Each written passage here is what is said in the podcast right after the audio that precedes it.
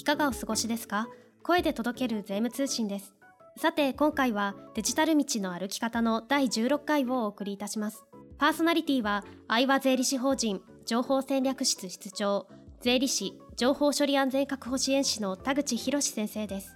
それでは本編をお聞きください。はい始まりました。デジタル道の歩き方。田口先生今回もよろしくお願いいたします。はいよろしくお願いします前回はデジタル化するためのツールについてのお話だったんですけれどもえ今回はどのような内容になるでしょうか？はい前回まででデジタル化する業務と導入するツールがこれが決まりましたよね。はい。今回はその導入する順序こちらについてお話ししたいと思います。ありがとうございます。素朴な質問なんですけどもデジタル化するっていうのはどの業務をデジタル化するかとツールが決まったらもう早い方がいいんじゃないかなと思っているんですけどそうではないんですか？そうできればいいですよね。その感じだとその理想通りにはいかないというかまあそういう事情そういうことじゃないんだよっていうのが伺えたんですけどそうですね。川瀬さんのデジタルセンサー鋭いですね。想像していただけますかね、えー、川瀬さんの、はい、お仕事の繁忙期、はい、忙しい時期をちょっと思い浮かべてください、うん。はい、はい、その繁忙期にツールが導入されることになりました。時間を確保してくださいと言われます。それは嫌ですね。避けてほしいですね。しかもですねその導入されるツールは繁忙期には利用しないツールでした。そうだとしたらどうでしょうか？これはしんどいですねただでさえ面倒だなと思ってる時に使わないツールのために時間を忙しい時に取ってくれって言われたらさすがに僕もあの混合力士みたいになっちゃいますよ。混合力士。あ行運行どちらなのかちょっと気になりますけれども。まあそうですね。ツールが早い方がいいということでツールが決まったらどんどん入れていくということになると業務の繁忙期を考慮せずに導入するということになりますよね。そうなると大変なことになりますよということを理解していただけたのではないかと思います。はい。想像すると巻き込まれたくないなと思ったので、まあ、導入する順序が重要なんだなっていうのが分かりました。理解していただけたようで何よりです。業務の繁忙期、まあ、換算期、こちらを考慮して導入するっていう順序を決めていきますね。他にもツールの習熟に中長期的な研修が必要になるかどうかといったものでも導入時期をずらすということもあり得ます。研修ですか？そうですね。ツールによっては長期的な研修が必要なものがあります。はい。そういったものの場合には、そういう研修期間というものも必要になりますので、それを考慮して導入するということになりますね。例えば、あの財務会計などを含めた期間系システムと言われているものですね。こちらは、えー、そういったものに該当します。ああ、操作研修などっていうことですね。機関系のシステムだと不慣れなままで決算がこう組めなかったら大変なことになったりしそうですもんね。そうですよね。で、機関系システムの場合は、あえて機能を制限して順序を決めて導入するということもあります。会計システムをドーンと入れるんではなくて、会計システムの中の一部分をまず入れる。次はこの部分という段階的導入というものですね。へえ、あ、そういうのもあるんですね。それはなんで段階的導入をするんですか？段階的導入のメリットはまいくつかあるんですけれども導入効果を見ながら導入範囲や時期を決めていけるというところですね。このシステムを入れた結果効果があったぞ。だからこれいいね。じゃあ次この範囲を入れていこうか。とかですね。導入を入りしました。そしたら操作に皆さん慣れるのに早かったと。うんうん、そしたら慣れるの早いからもうちょっと導入範囲を広げようかといったことも柔軟に対応できるということですね。まあデメリットもあるんですけれども、デメリットの効果はデジタル化の効果が段階的になるということですね。ああ、そういうことですね。はい。まあこれもしょうがない部分ではあるんですけれども、ただ、機関系システムを全業務に一気にドンと入れてしまうというと、何かあった時の業務範囲も広いということなんで、全業務に影響が出るということですね。例えばですね、基幹システムを販売管理システム、財務会計システム、勤怠管理システム、人事給与システム、この4つとして定義します。他にもいろいろあるんですけども、今回はその4つとします。で、デジタル化ツールですから、それぞれその4つのシステムはデータ連携を行うというシステムですと。機関系なんでね。そうですね。はい。機関系だとデータ連携をしていくっていうような感じだと思います。はい。その4つの機関系のシステムを一時期に一括で導入したとします。はい。そうすると？そうすると、導入するときに障害が発生しちゃう。ああ、それもそうですね。そういうこともありますね。でも今回は導入そのものに問題はありませんでした。はい。はい。しかし導入から数ヶ月経った時に販売管理システムと財務会計システムの残高が一致しないということが判明したとします。ありそうなシチュエーションですね。まあありそうですね。ないようにするんですけれども、まあありそうですね。はい。さて、川瀬さん、この場合、販売管理システムと財務会計システム、どちらに問題があるんでしょうか？わかんないですね。どちらって言われてもちょっとわからないですね。わからないですよね。どちらも違うかもしれないですしね。はい。はい。まあ、何が影響しているのかわからないと。それぞれのシステムの残高は一致してるけど、データ連携で何かがおかしい。こういうこともありえますので、まあ、何が影響しているのか、もうどうすればいいのかという状況になりますよね。そのために機能を段階的に導入するということですね。うんうん、まずは販売管理システムを導入しますと。で、この時には財務会計システムは以前のシステムになってますので、そこは正しく運用されてますと。ですからそちらの残高は一致しますよねっていうのは前提になりますね。で、販売管理システムを導入して、正しく集計が行われていますと。財務会計と残高が一致しますということが分かってから、次の財務会計システムを入れますと。そうすると、今度販売管理システムの残高は合ってるのがもう分かってるので、ここでずれてきたら、あ、財務会計がおかしいなと。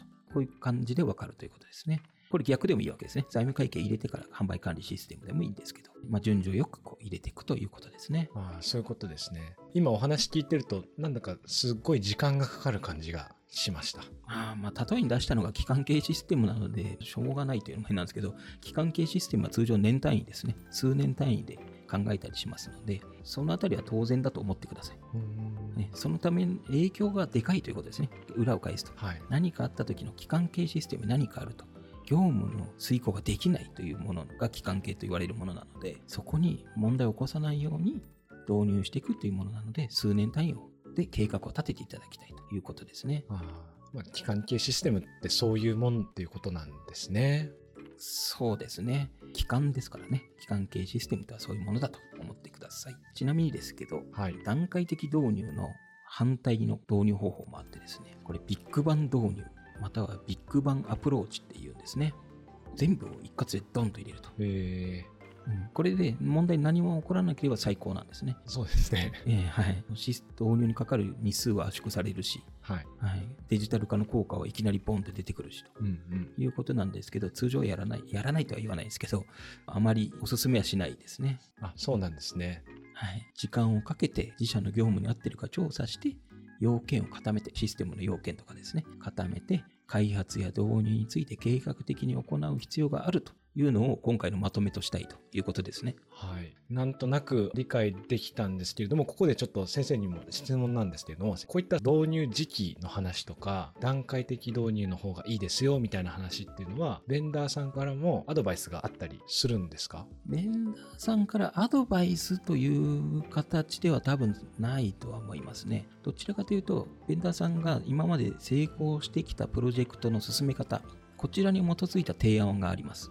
うん、アドバイスというよりは提案ですね。このシステムだとこういう形で計画組んで、こういうやり方をした方が成功率は高いですというノウハウを持ってますので、それに従って出てきます。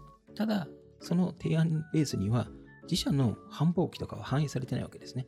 いつまでに導入したいとかいう要件をもとにこう落とし込んできてるので、うんそれが本当に繁忙期に当たってるのかどうかとかですね。導入時期は繁忙期じゃないような提案なんですけれども、その事前準備というかですね、研修がありますとか、操作研修とかあったりとかですね、その前にデータを用意してくださいとかんいうその作業が繁忙期にかかってしまって、あ、これ無理だってことになったりすることもあるので、やはりその自社の業務の繁忙期であったり、というものを把握して、うまくずらすっていうんですかね。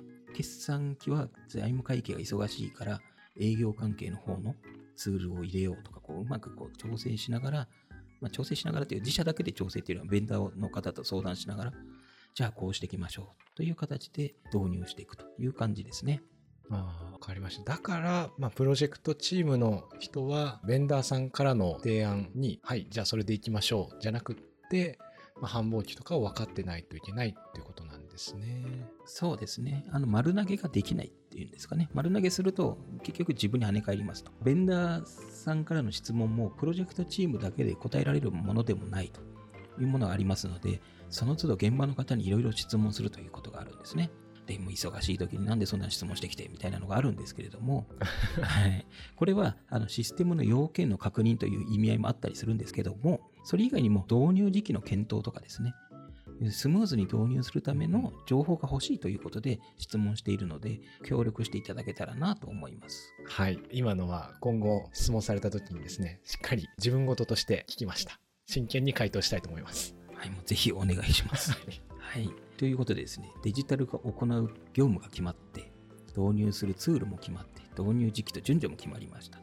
ということで、次回はですね、DX 推進のための書類についてお話ししたいと思います。承知しました。ところで、田口先生、ここでもう一点、あの先生にお聞きしてみたいなと思っているニュースがあるんですけれども、9月8日にですね、日本商工会議所さんと東京商工会議所さんが消費税インボイス制度とバックオフィス業務のデジタル化等に関する実態調査の結果を公開しているんですね。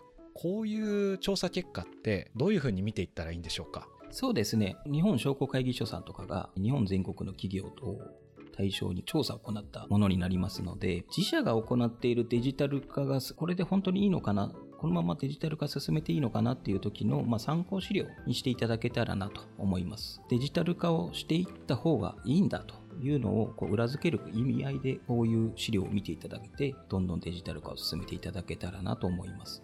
例えばですね、調査結果の中のデジタル化状況ですね、売上仕入れの集計業務のデジタル化状況等という、丸13というところがあるんですけど、これ売上高ごとに集計されてますので、売上高1000万以下と1000万円超えて5000万以下、5000万超えて1億円以下、で1億円超というこの4つの区分なんですが、売上高1000万以下だと手書きの割合が55.5%となっているんですね。で、一方、1億円超の方が手書きの割合、なんと5.1%と、10分の1になっているということなんです。で、これは売上高規模が大きいからデジタル化が進んだということではなくて、デジタル化が進んだから売上が伸びたと捉えていただきたいんですよね。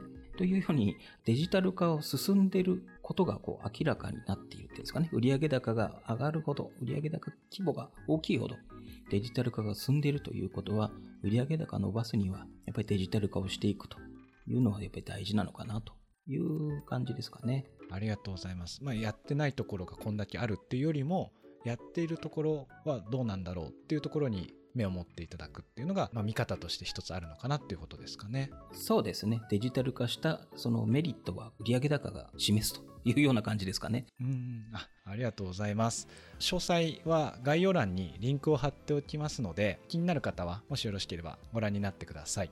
それでは今回の配信はここまでにしたいと思います。田口先生、ありがとうございました。はい、ありがとうございました。デジタル道の歩き方の第16回をお送りいたしました番組ではご質問や取り上げてほしいテーマなどを募集していますツイッターをご利用中の方はハッシュタグ声で届ける税務通信をつけてご投稿をお願いします。届けるはひらがなです。また概要欄のフォームからもご質問を受け付けております。お気軽にお寄せください。これまでに配信された声で届ける税務通信の各エピソードは概要欄のスペシャルサイトからシリーズごとに聞くことができますのでぜひご利用ください。最後までお聞きくださりありがとうございました。それでは第17回の配信でまたお会いしましょう。